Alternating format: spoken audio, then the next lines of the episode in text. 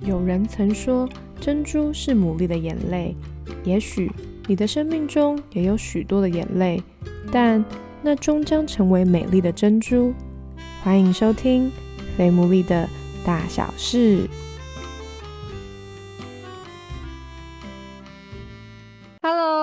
大家好，欢迎大家收听我们最新一集的《肥牡蛎的大小事》，我是 Sarah。今天呢，邀请到了一对哦，我们很久很久没有用 Zoom 的方式来采访，那是因为我们相离甚远。遇见这一对夫妻的时候，我就很期待可以听到他们的故事，因为我觉得一定有很多有趣的事情。那我先请今天的来宾自我介绍一下。Hello，大家好，我叫做陈迪啊，你可以叫我阿布，因为我是来自台东海端乡。的布农族，嗨，大家好，我的名字叫做高轩，然后我也是来自台东的，然后我是台湾卢凯族，然后我们有两个可爱的小宝贝。我先问阿布是几岁啊？我今年三十二岁。哦，所以你们其实差了三岁，那你们怎么认识的？这件事要从我说起。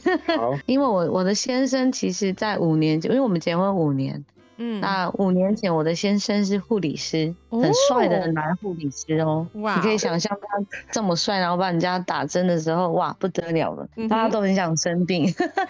我其实，在五年前，我刚好进入到一个就是跟上帝求一段恋情的一个时间。所以我就想说，我一定要遇到，我一遇到我就要跟他结婚的对象。这样，我的一个姐姐她因为开刀住院，然后那一天是礼拜一，然后我要去医院探访她，去看她为为她祷告的时候，就在那个八楼的转角，我们都说转角遇到爱，我在转角我就遇到一个在推药车的一个弟兄，我想说怎么会这么样闪烁的一个光芒，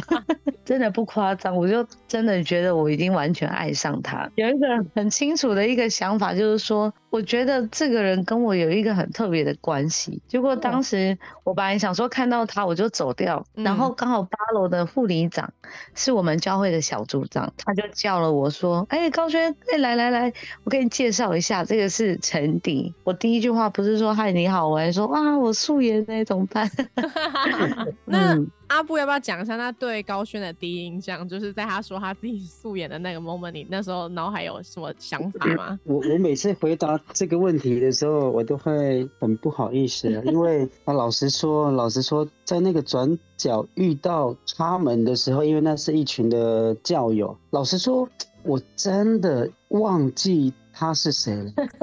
我知道有一群人，但是我没有特别注意到他。这件事情是一直到我们之后有进一步认识的时候。我在回想起来的时候，我才发现啊，原来你也在场啊！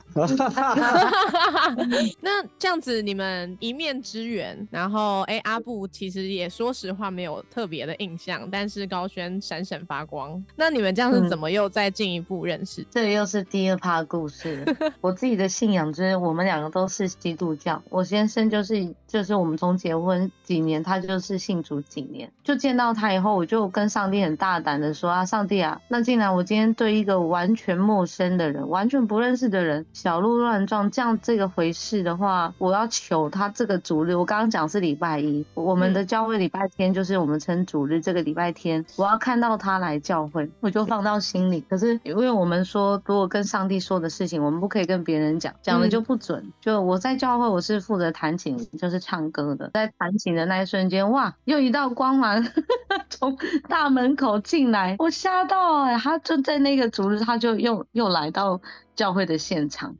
然后是通过别人邀请的，不是我邀请，因为我跟我刚刚讲，我完全不认识他，也要跟你分享，就是我我就是是那种我已经有设定。我的对象要是怎么样，然后而且我是会是小心翼翼的想要交另外一半的，可是我就觉得这个小鹿乱撞太不寻常了，因为我不曾有这样过，就是我对一个陌生人，你可以想象，你今天如果你去路边 看到一个 路边的人，当他礼拜天就走进来那一刻，这个第二次我就觉得天哪，这一定还有后续。当时他这个前半段的故事，我比较算是历历在目，然后他那时候还在经历。我那一天。进到教会之前，应该就是我小时候主日学的时候进教会。所以嗯。刚刚有提到护理长，那个护理长他其实已经邀约我将近快半年的时间，邀请我去教会啊嗯，但是我没有任何的感动跟想要，就不知道为什么那个礼拜日，我可以澄清一下，我不是因为高轩就是进到教会，我觉得上帝很奇妙，他就自己引领了我们在礼拜日就有一个感动，想说那那就回教会吧，去看看好了，就是那一个礼拜日，嗯，所以真的是太奇妙了。我起鸡皮疙瘩哎、后来嘞，后来嘞，走进教会那一次，而且很特别哦。我们那时候刚好办了一个活动，然后大主题就叫“最真的爱”。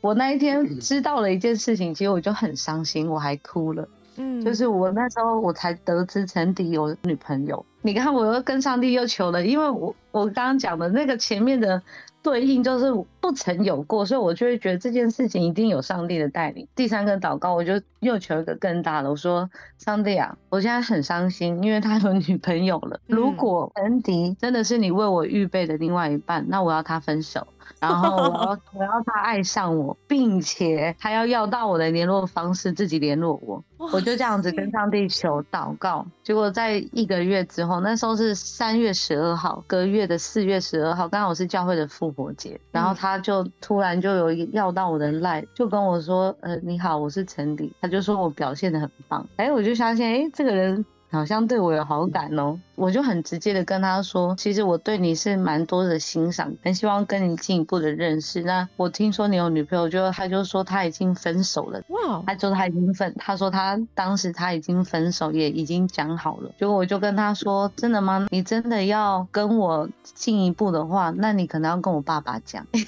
当时虽然我已经成年了，因为我的爸妈、我的爷爷奶奶都是牧师，我喜欢的这个陈理呢，他又是不信主的，所以我会很希望说他可以跟我的父母认识，说，哎，我们这一段感情是要来真的。在那一个月之后，他不但分手了，就在分手的隔天，他还下了班以后，他就买了一个水果盒，就嗯直接到我家拜访。哇哦，通常这种动作是已经要论及婚嫁了。嗯，我就看到说，哇，这个男生对我的诚恳，然后加上说他是这么样的认真，甚至他处理掉了他的那一段感情啊，而且后续我们在聊的时候，他在这个分手的时候，他也跟他的这个前女友说了一句话，他说我真的很抱歉，我要跟你分手。他说因为我我在教会我遇见了上帝，我才知道在上帝的里面有一个最真实的爱。他也祝福他的前女友说，希望你也可以 到教会去。他当下可能觉得很 荒唐。阿布要不要聊一下你当中的心境？就是这一个月里面，因为感觉高圈那时候应该就是自己放在自己的祷告里嘛。从小就有去过教会主日学，可是有、嗯啊，国中之后因为离开家乡，有一大段的时间就没有再接触教会，大概跟环境有关系吧。因为我的父母亲很早就离开我们了，我们家又是四兄弟，我排行第二。我的大哥是一个脑性麻痹的患者，那我两个弟弟又还很小，呃，差我有六七岁。其实，在这段时间里面，我的生活是非常的糜烂，不相信任何人，我也不相不相信上帝，开始愤世，没有盼望，每一天饮酒作乐，其实内心是非常空虚跟受伤的。当我走回去教会的那一刻，我听到的是他们唱诗歌的声音，我觉得我被上帝的爱给温暖，我就在大门口开始溃体。我第一个是被上帝的爱给触摸，就被上帝吸引回去。其实间接着在那一个月的时间，我就没有离开教会，而且每一周都会去教会，就观察到，其实我太太她在台上带着一群学青的敬拜团，那个时候学青大概也才我高中而已，大概六七个，我就被这个画面感动，我就在想说。哇，上帝的爱好奇妙，好伟大！然后他也透过高轩带领这么多弟弟妹妹在台上唱诗歌，那个画面不被上帝的爱触摸。那刚刚有提到那个女朋友的事情哦，其实因为那个上帝爱大过一切了，所以其实我那个时候我没有带着任何的，就是好像说，呃，我要爱他，所以我要离开他。我不知道，我回想起来我没有那一种的心情，而是我真的好想要把这个信仰、这个上帝介绍给我的前女友。那个嗯爱不是像以往我，我好像是把女朋友当成一个慰藉，因为我缺乏家庭的爱，好像把女朋友当成一个随时可以得、随时也可以拿去的一一种位置，因为我知道什么是最真的爱，所以我也很谢谢我们的神给我信心，然后把这福音啊传给我的前女友。当高轩在讯息里面直接跟你说，哎，那他对你其实是有想要进一步的啊，然后要先经过爸爸啦，爸爸爸。那那时候你听看到这些的时候，你的想法是什么？我已经跟我的女朋友结束掉了，我就那天下班的时候，我感觉当初高轩看到我的那那种的小鹿乱撞啊，或是说好像有一个认定你就是我未来的未婚夫、未婚妻的那一种感觉，好像就 就在我的里面燃起来，翻腾，让我翻腾起来了。所以那一天下班，我想说，我也不知道，因为那时候刚回到教会，不知道牧师的女儿是怎么样的一个呃 身份哦，我就很单纯就提着礼盒，想说那就去吧，反正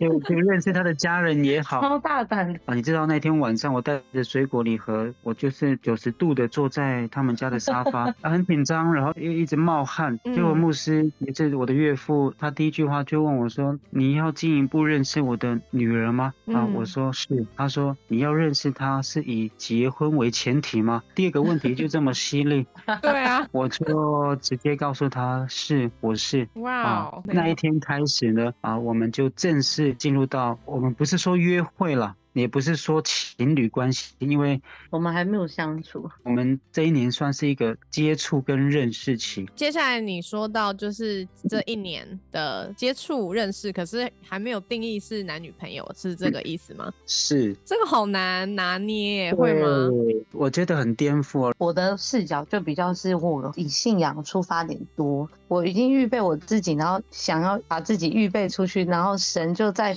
预备成底，就是我们各在上。上帝预备的一个不同的 moment，然后遇见彼此。当然听到说哦，对方是以结婚为前提想要认识嘛。当然我觉得那个心情应该是很雀跃的啊。可是又还没有立刻是男女朋友，那到底这个过程要怎么互动？那那一年经历跟发生了什么，才让你们确定说哦，那你们要交往？过去自己生命当中也有经历很有破碎的爱情，所以我自己给我自己的决心就是，我希望我十八岁以后可以不要再乱谈恋爱。不想要再受伤，所以基本上就从十八岁以后，我就是祷告，我开始要寻求我的另外一半，然后我我一交到，我就是要直接结婚了，这是我的出发点。我的先生其实之前他是一个很很糜烂的生活，刚才有讲到他是怎么样不容易，所以他从。国中他就要这样子扛起整个家里的责任，我就觉得哇，他好不容易哦。所以当他会说到想要以结婚为前提交往，我觉得也是神经，因为他过去真的不缺女朋友，因为他如果听众有机会看到他的脸庞，他是真的超帅的。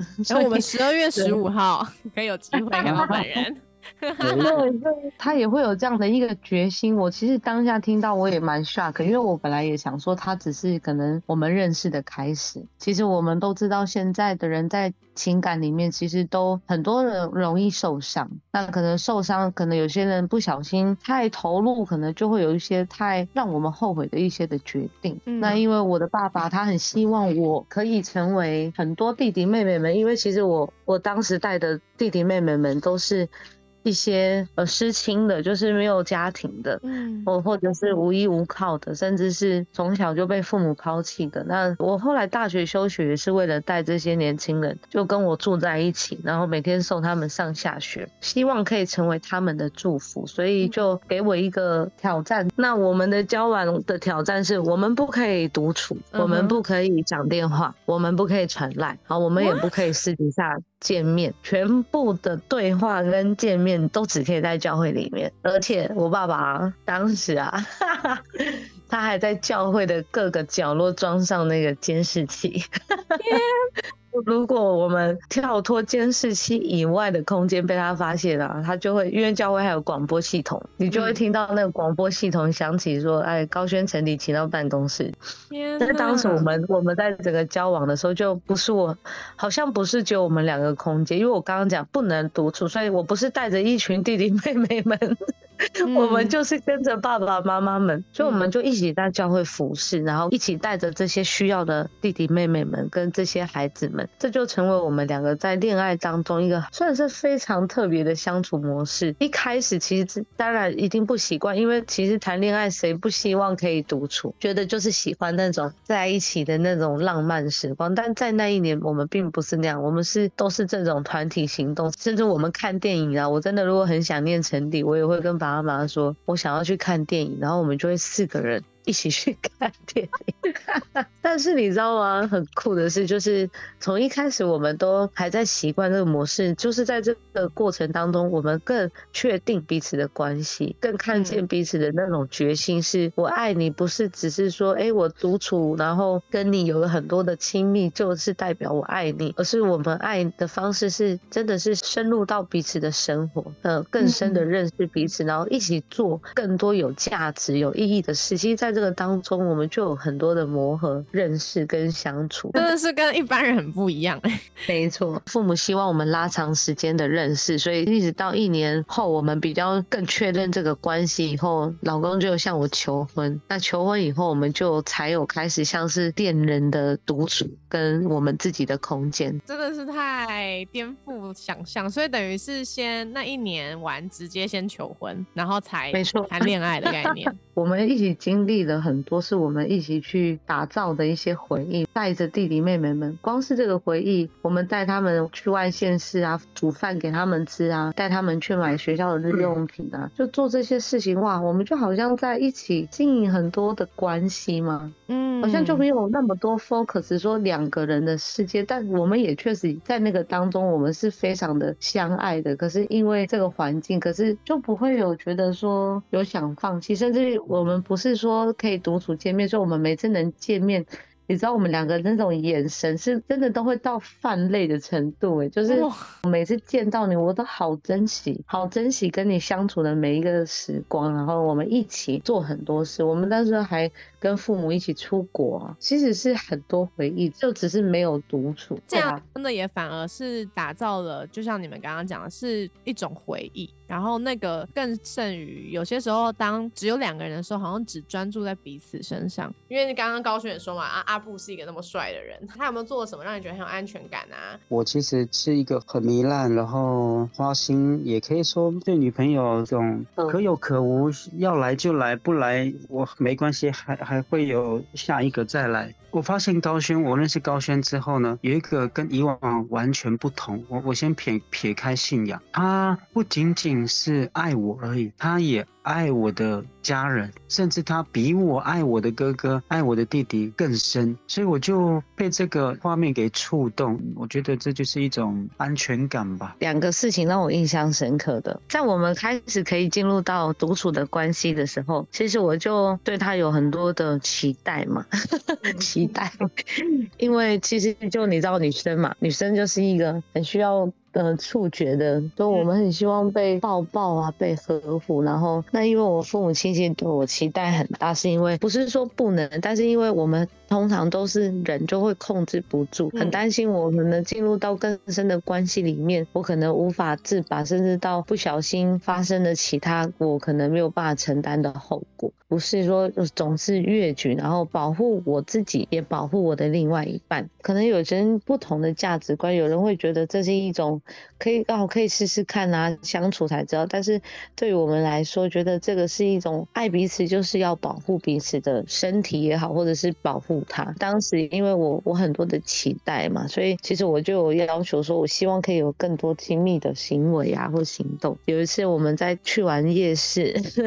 在车上的时候，两个独处准备送我回家，其实我就有问他，我就说，你难道都不会想要对我有一些的行动吗？例如说亲吻。我啊，或者是有更深的接触，因为我有一点带着情绪的跟他说，比如说我会觉得你是不是不爱我？对于我的爱的认定，好像当时就会觉得说这种触触碰，甚至更深的关系会是爱。就是当时他回答我的话，让我非常的震惊。他就说：“高轩，我我是真的真的很爱你，但是我爱你的方式不是在这些行为上的，是我真的愿意爱你，并且保护你的身体。再来就是我答应你的爸爸，我会保护。”一直到进入到礼堂的那一天，我不会超过这个乐曲的范围，我就是不会超过。但是我我是真的爱你，这个你一定要知道，因为我会保护你。哇，我从来没有听过一个男生这样跟我说话。我第一次才深刻的感受到，原来爱的表达方式不是只有这样，是真的有一个人可以愿意爱你一辈子，呵护你，保护你，甚至是完全的接纳你的爸爸对你的所有的挑战。对，所以一方面我看到他对我的那种确定，然后跟我看见他对我父母的那种非常尊敬，他也很爱我的家人。有一次也是已经差不多，我们已经求婚，然后正在准备婚礼的东西了，我妈妈就。问他说：“我妈，我妈妈最不放心的就是他的长相，希望大家有机会可以看到他，就是说他觉得他。”他真的长得很容易会拈花惹草的，然后所以他就有说：“陈迪，我想问你，你真的会好好爱我的女儿吗？你真的会把她捧在手心上吗？”哇，他当时的回应我也是非常的感动，想说这种话真的是太像韩剧会出现，比韩剧还更更贴切。他就说：“妈妈，你放心，我不会把她捧在手心上。”他说：“我不会哦。”我就想说，那下一句什么？他就说。我会把它扛在我的肩膀上，瞬间我跟我妈妈都泪崩，想说哇，我觉得这个担当真的是肩膀承担，突然觉得说这个承担所有一切，这是我要的，这是我要的安全感，这是我要的真实的爱，已经颠覆过去我觉得的那种爱情观了，完全是一种责任，一种呵护，一种保护。这两个故事真的让我非常印象深刻。这么浓烈的爱，那你们这样还会吵架吗？会啊，早上有吵。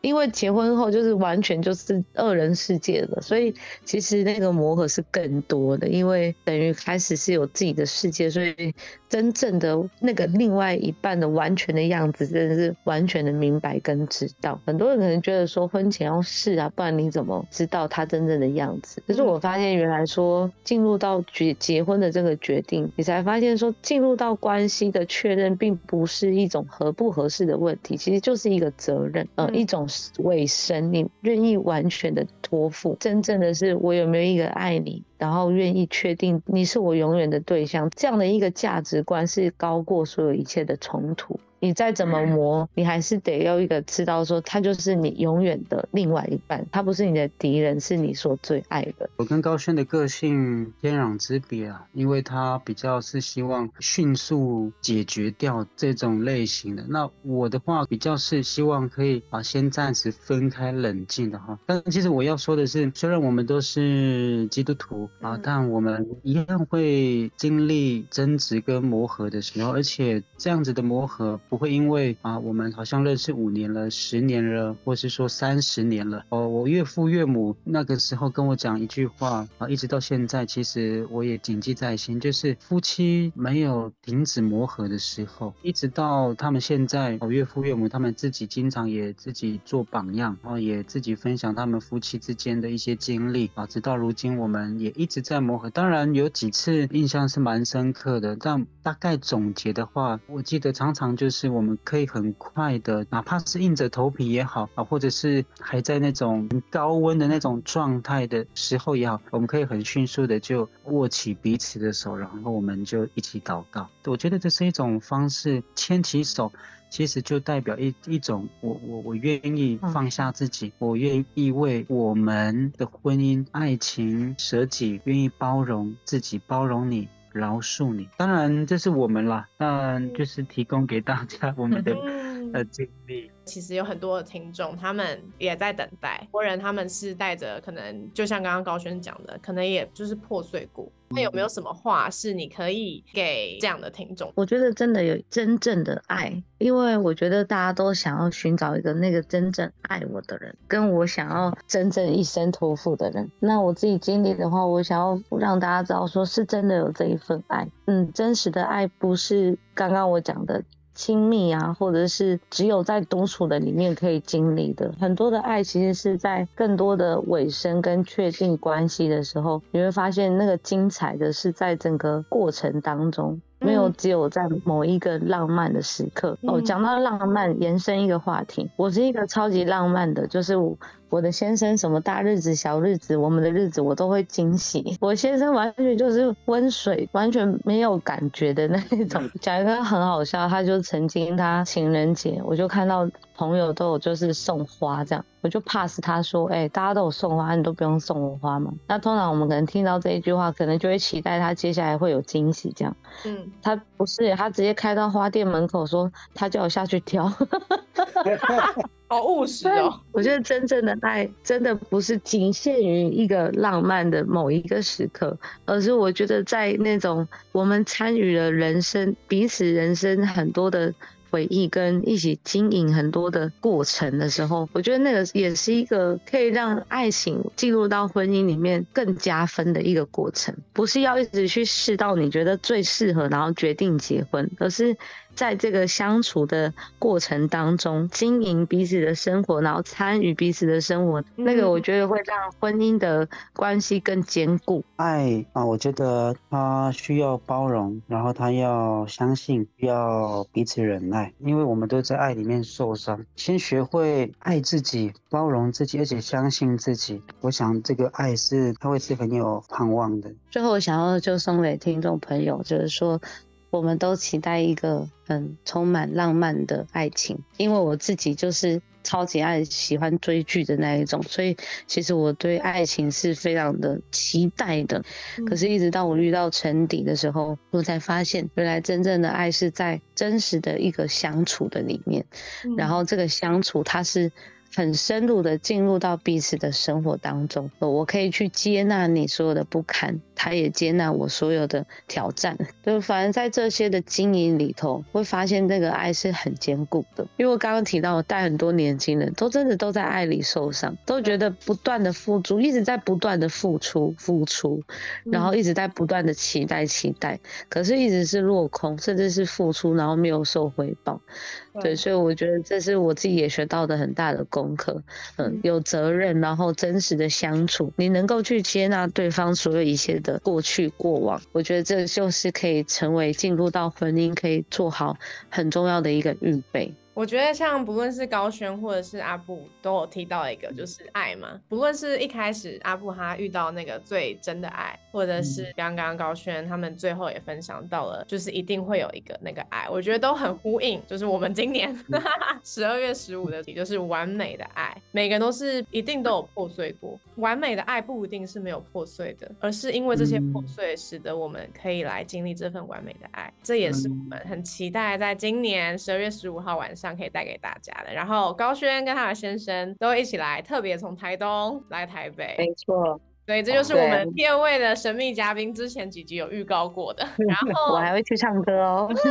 错，高轩的声音真的 是光开口就是会，好像你原本其实你没有发现，你心里面可能有一些不舒服或是受伤，可是，在那个瞬间，你你会因为他们的歌声音乐，然后就有一种。得到安慰的感觉，所以很期 待今年透过他们的分享，还有他们的歌声、他们的音乐，可以祝福就是每一个听众。谢谢 Sarah，所以我们就是要十二月十五号见了，大家好 就可以看看，没问题，希望看看可以见他不到底有多帅。哇，确实确实，担心你们会落坑啊。那我们今天这集节目就到这边。如果有什么问题的话，欢迎再私讯我们 F A T M O O L E E，我都会再回复给大家。大家拜拜。